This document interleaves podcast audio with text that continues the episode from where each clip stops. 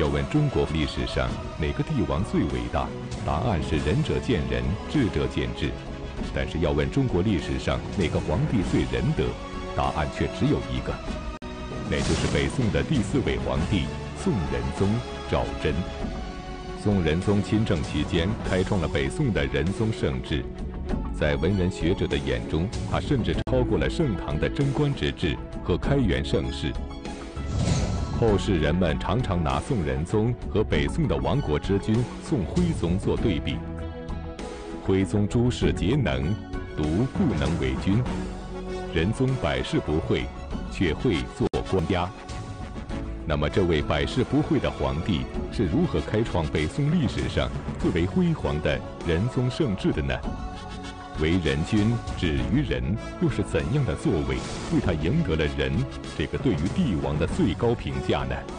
历史高级教师袁腾飞为您带来大型历史系列节目《腾飞五千年·宋朝》，请继续收看第二十一集《仁德天子》。上一讲啊，咱们讲这个执政十一年的刘太后去世，那么仁宗皇帝呢，终于可以。亲政了。这个时候的仁宗皇帝啊，已经是一个二十多岁的青年人了，在太后手下呢，被管教了十多年。这个时候，终于轮到自己当家做主。仁宗皇帝啊，是北宋的第四代皇帝。他既不像太祖赵匡胤那么雄才大略。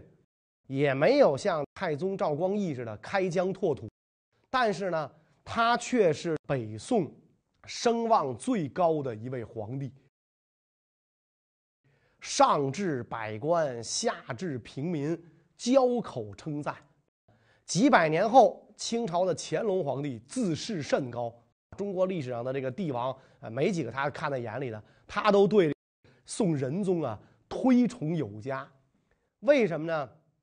就是因为这个宋仁宗一生实行仁政，这个实行仁政，这是中国古代帝王最高的理想。中国古代有这么一句话嘛，叫“为人君，止于仁”。帝王施政最高境界就是仁政啊。那什么叫做这个仁政呢？按照这个孔老夫子的解释，所谓的仁政啊，就是为政以德，宽厚待民，要以德治国。呃，我们一说中国古代的这个明君圣主，比如说像这个唐太宗，讲他的比较多，尤其是他跟魏征的故事比较多。宋仁宗呢比较低调，其实他纳谏的。行为啊，次数啊，都比这个唐太宗啊要多，而且呢，你像这个魏征给这个唐太宗提完，呃，意见，提完建议，是吧？唐太宗有时候还挺生气啊，有一次还挺生气啊，说我要杀了这乡巴佬，是吧？这是幸亏这个长孙和皇后劝了，才没这么干。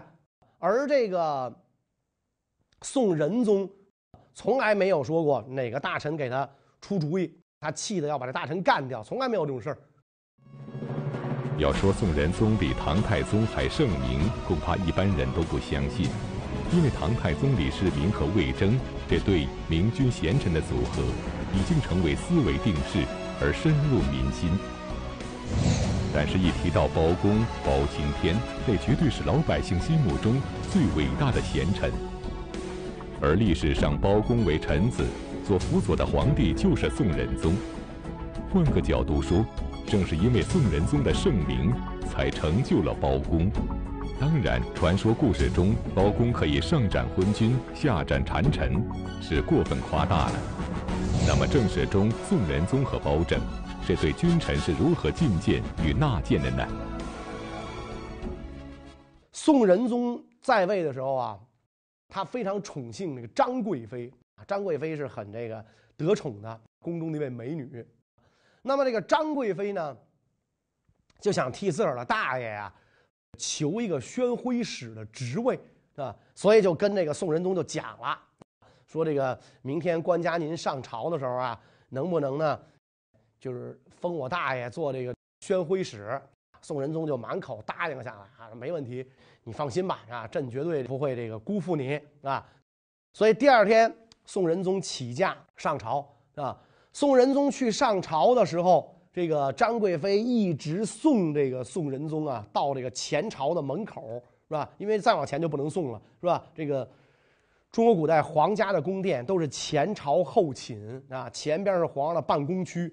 后边是皇上的寝宫啊，所以这个张贵妃送到这生活区的门口就不能再往前走了啊。张贵妃还拉着这个宋仁宗的衣袖啊，就再三嘱咐说：“官家别忘了啊，宣徽使啊。”宋仁宗晓得晓得，放心吧，是吧？你回去吧，是吧？然后到这个朝廷上，这个宋仁宗就跟大臣们讲啊，说我准备这个给这张贵妃太大爷一个这个宣徽使的职务啊，大家以为如何？话音刚落。御史中丞包拯就噌家就冲过来，说：“不行，说他大爷本来就没有什么功劳，平时他就他做官也没有什么政绩，对吧？怎么可能无缘无故的提拔他做宣徽使呢？”然后包拯越说越激动，越说越激动，冲到皇上龙书案前说：“唾沫星子喷了皇上一脸，皇上都顾不得擦，啊，皇上都顾不得擦，啊，所以这事儿就只好作罢了。然后等皇上下朝。”这个张贵妃就赶紧接上，就问呢，啊，说我大爷那宣徽使怎么样了，是吧？这皇上特别的懊恼啊，就别再提你大爷了，是吧？你没看我脸上那唾沫星子，这个时候皇上才才给擦了，没看我唾沫星子，是吧？说包拯是御史中丞，御史中丞就是管这个封记啊、弹劾就这样的官员，他不同意这事儿就干不了，那结果那害了害害得朕挨了一脸唾沫星子，是吧？所以你就别提了，那你大爷这宣徽使没戏了。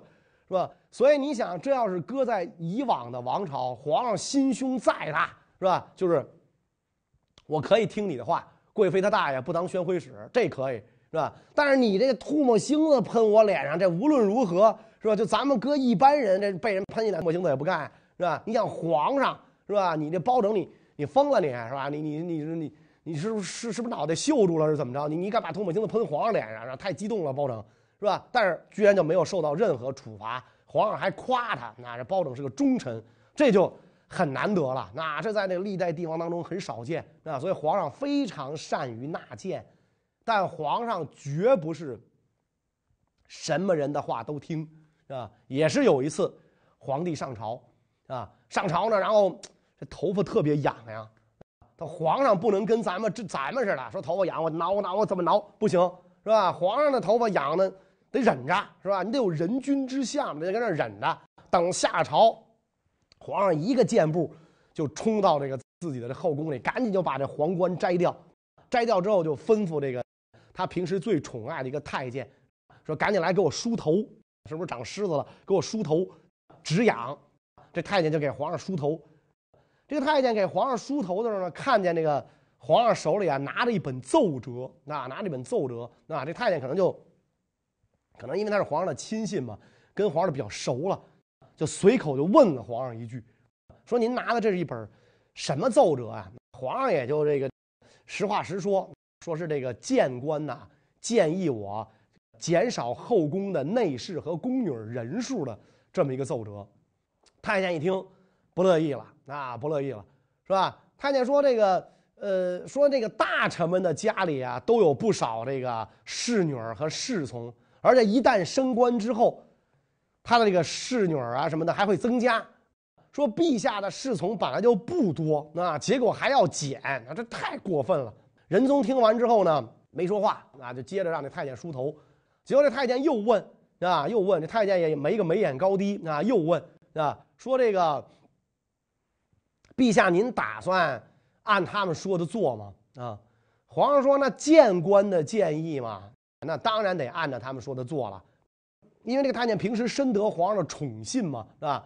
所以他一听皇上这么说，他就跟皇上有点就撒娇耍赖那感觉，说如果陛下要听信这个谏官的建议的话，要削减内廷人数，说那么就奴才第一个被削减吧。他这话一说完，仁宗立刻就站起身来，叫这个太监总管进来，总管就进来了，啊，总管就进来了，然后说把这个。呃，宫人就是宫女太监的花名册给朕拿来啊！总管把宫女太监的花名册拿来，皇上就点着这花名册削减了二十九个宫人和太监，就包括这个梳头的太监，把他们弄出宫去。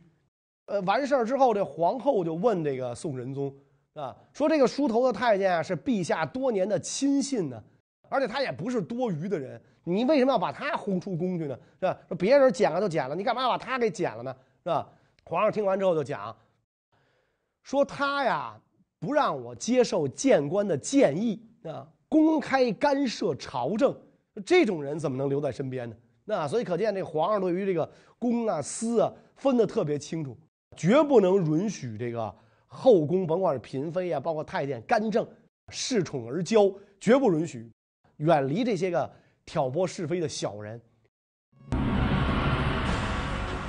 宋仁宗秉持着亲贤臣、远小人的原则，使他亲政期间政通人和，文化经济迅速发展，开创了北宋的仁宗盛治。这一时期是中国历史上士大夫阶层最活跃的时期。宋仁宗百事不会，却会做官家，指的就是他在政治上没有什么个人主张，完全依赖士大夫治国，而虚心纳谏就是其中最重要的环节。那么，除了包拯仗义直言之外，历史上关于宋仁宗虚心纳谏的故事还有哪些呢？天子啊，勤于朝政，日理万机，但并不是说啊，天下所有的事儿都要他管。所以皇帝呢，他也是这个善于接受底下各部门的建议，就皇帝也不能越权，从来不这个刚愎自用。比如说这个北宋有一位这个大臣叫夏竦，这个人病逝之后，那，皇帝要赐给他谥号。皇帝呢就想赐给他一个文正的谥号。文臣死了之后，如果要能谥号谥上文正，这个是非常崇高的荣誉。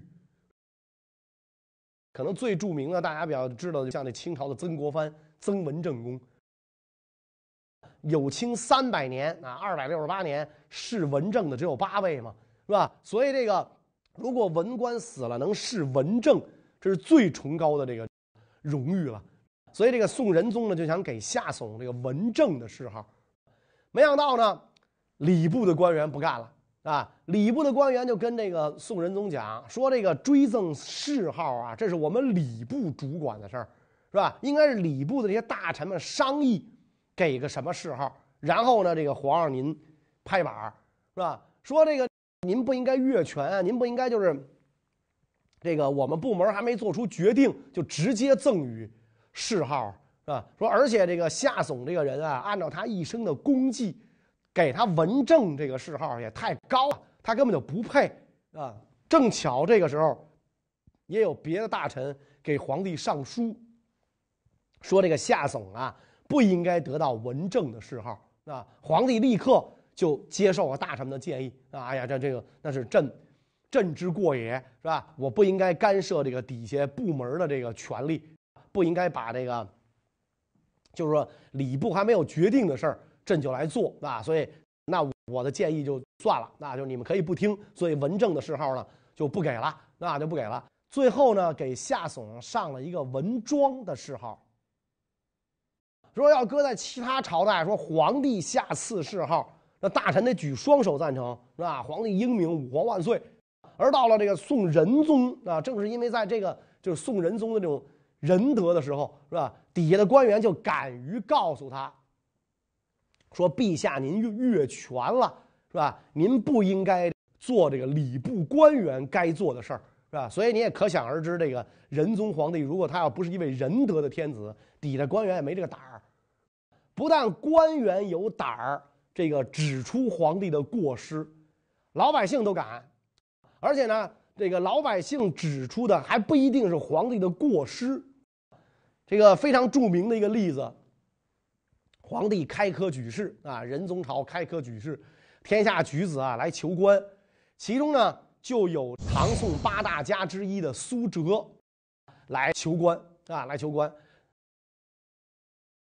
这个宋朝的时候的科举考试啊，最重要的一个就是考策论。就他不像明清是八股取士，是考策论啊。你对这个朝政有什么议论啊？有什么指摘啊？考这策论。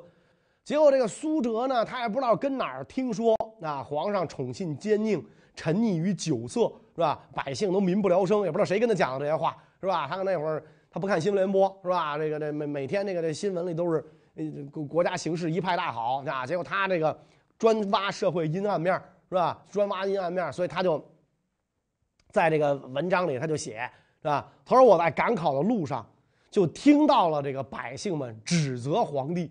沉迷于酒色是吧？而且呢，这个赋税繁重，滥用民财啊。然后他就用了一大堆慷慨激昂的这个排比句是吧，来这个指责皇帝。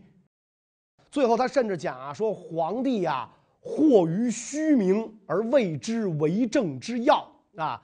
你呀，就是一天到晚想博得仁政的这么一个虚名，真正的真格的到底怎么搞仁政？你根本都不知道，那他就说这样的话来说皇帝，这就等于是把这个皇帝的这个实行的仁政啊，全盘的给否定了。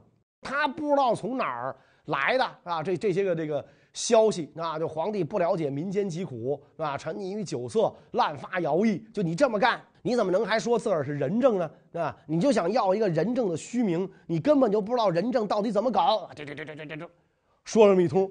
所以考官们看到这个苏辙这个试卷之后，都非常的气愤，是吧？无中生有吗？这不是，是吧？这不是无中生有吗？在和谐社会里制造这么不和谐的言论，你这无中生有，对吧？因为这考官们知道皇帝确实是圣德天子，是吧？仁德天子，是吧？你苏辙哪来这么一套，是吧？这这这这网上听的听的小道消息还是怎么着？你哪来？谁告诉你的这东西？所以考官就跟皇上讲，苏辙这些话啊，实属大逆不道。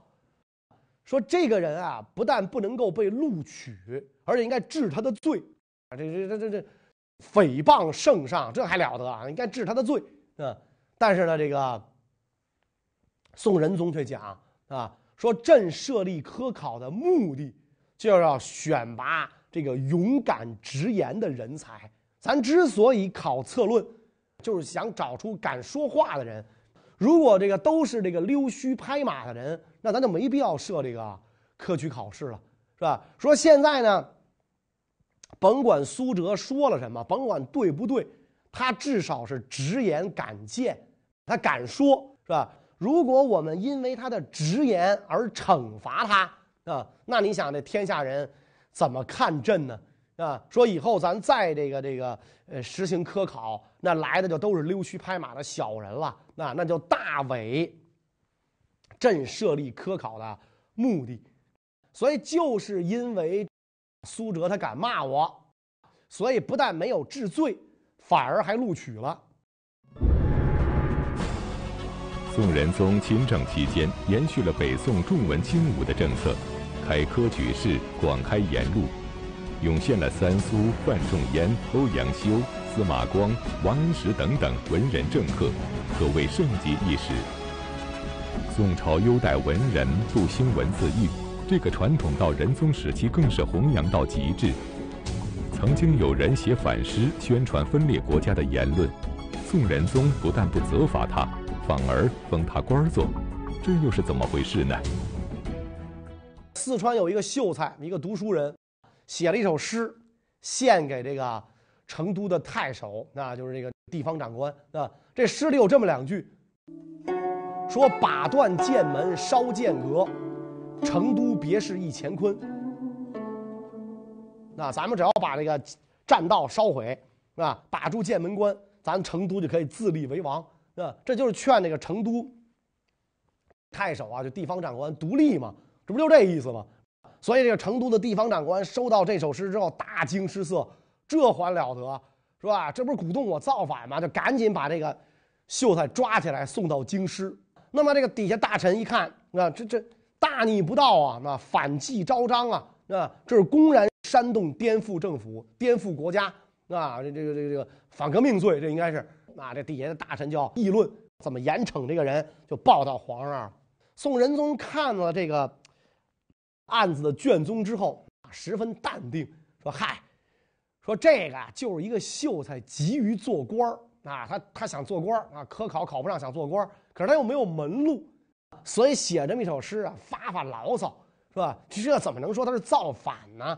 说行了，给他个官做他就老实了，对吧？给他个小官做他就老实了。他就在宋朝做不着官，所以他挑动这个成都太守独立，他想在独立以后的蜀国呀或者什么国做官，说行，给他个官做，他就老实了，是吧？所以你看，说作为中国古代的帝王啊，有人唆使造反，皇帝不但不生气，还给这个人官儿做，那你想这种度量啊，那就更是少见了。作为一个帝王，有仁宗这样宽宏的度量，确实令人敬佩。当然，这也是仁宗时期政治开明的一个重要原因。俗话说“食色性也”，很多帝王在政治上很开明，但是在私生活方面却很混乱。开创文景之治的汉文帝宠信佞臣邓通，而开创开元盛世的唐玄宗宠信杨贵妃。都在私生活上留下了瑕疵，那么宋仁宗是否也一样难逃俗套呢？一般人啊，总是认为说皇帝后宫三千佳丽，嫔妃无数，虽然没有那么多吧，但是呢，确实这个呃，就是皇帝身边的这个嫔妃啊多一点是很正常的，很正常。尤其这个仁宗皇帝二十多岁亲政啊，青春年少。是吧？是很容易被这个美色呀所吸引啊，所吸引。有一次啊，有一个大臣叫王德用，给仁宗皇帝啊献了几个美女。仁宗皇帝呢，这个很高兴，就笑纳了啊，把这几个美女呢留在宫中，是吧？十分的受宠。结果这王素听说了，谏官王素，前朝宰相王旦的儿子。王素听说就赶紧进宫。去劝这个啊，皇帝，见到皇帝之后呢，这个王素也不拐弯抹角啊，上来就直不愣登就问，说：“陛下，听说王德用给您献了几个美女，有这事儿吗？”皇上很不好意思，哎，说说确实是这个有有有这事儿，啊，有这事儿。然后这个王素马上就讲啊，说这个臣今天进宫，就是为了劝谏陛下不要为女色所惑。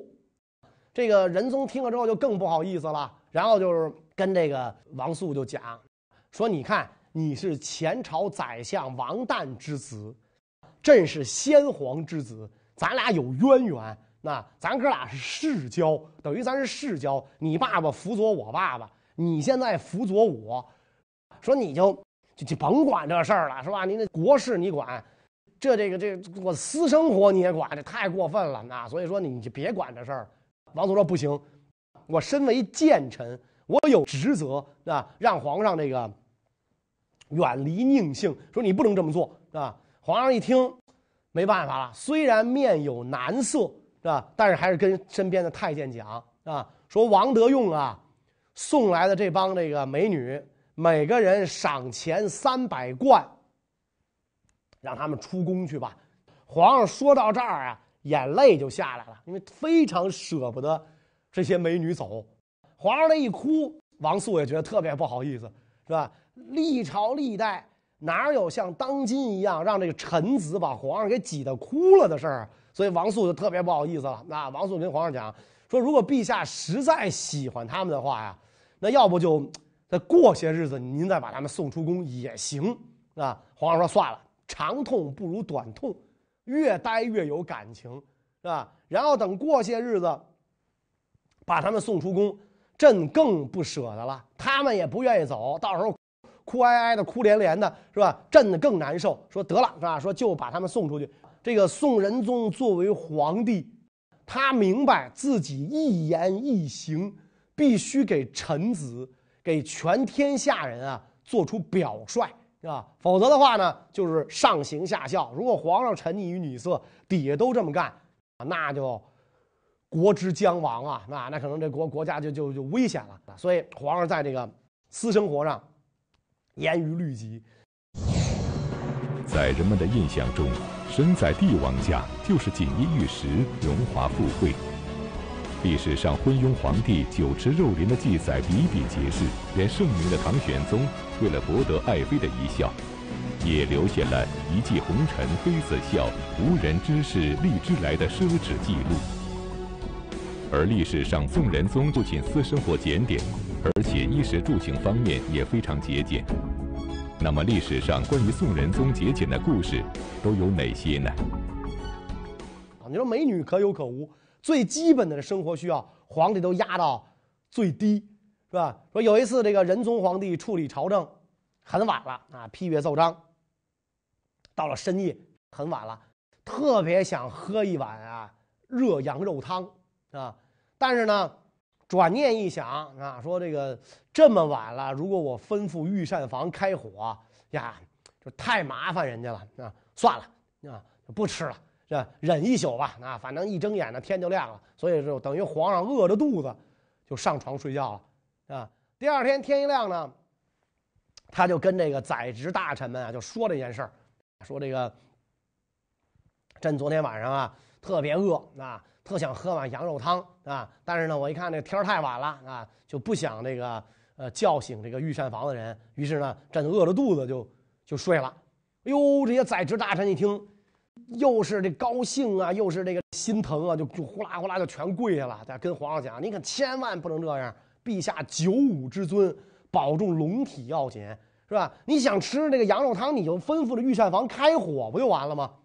皇上说：“不行。”说这样一来啊，就形成惯例了，因为皇上说的话，金口玉言的都是圣旨，是吧？如果我今天晚上想喝羊肉汤，这个御膳房就会形成一个惯例，每天晚上都宰一只羊，准备着给我做汤。那我不是每天晚上都想喝呀，是吧？所以为了自己的一时的口腹之欲，是吧？杀生害命，一天晚上宰一只，一年就三百六十五只。那我就为了自己一时的口腹之欲，杀生害命。朕心何忍呐？那所以皇帝不但对百姓慈爱，都惠及这些个动物了，真是环保主义者。所以后来呃，有人评价说，这个仁宗皇帝啊，什么都不会，就会做皇帝。那他是一个很称职的皇帝，跟他的后代徽宗比起来，太称职了，是吧？你像那南唐后主李煜，什么宋徽宗，什么都会，就是不会做皇帝，摆错位置了。而仁宗恰恰是一个很称职的皇帝，为什么呢？成功的秘诀就在于一个“仁”字儿。所以仁宗皇帝在位四十多年，这一时期的宋朝啊，国家太平，边境安定，经济繁荣，人民幸福，而且出现了像包拯啊、范仲淹啊、欧阳修啊这样的正直的名臣，跟仁宗皇帝广行仁政啊是分不开的。所以仁宗皇帝最后庙号仁宗，也是当之无愧。仁宗皇帝对所有人都这么好，唯独对自己的皇后干出了一件很不仁的事儿。那这是什么事儿呢？我们下一讲再讲。谢谢大家。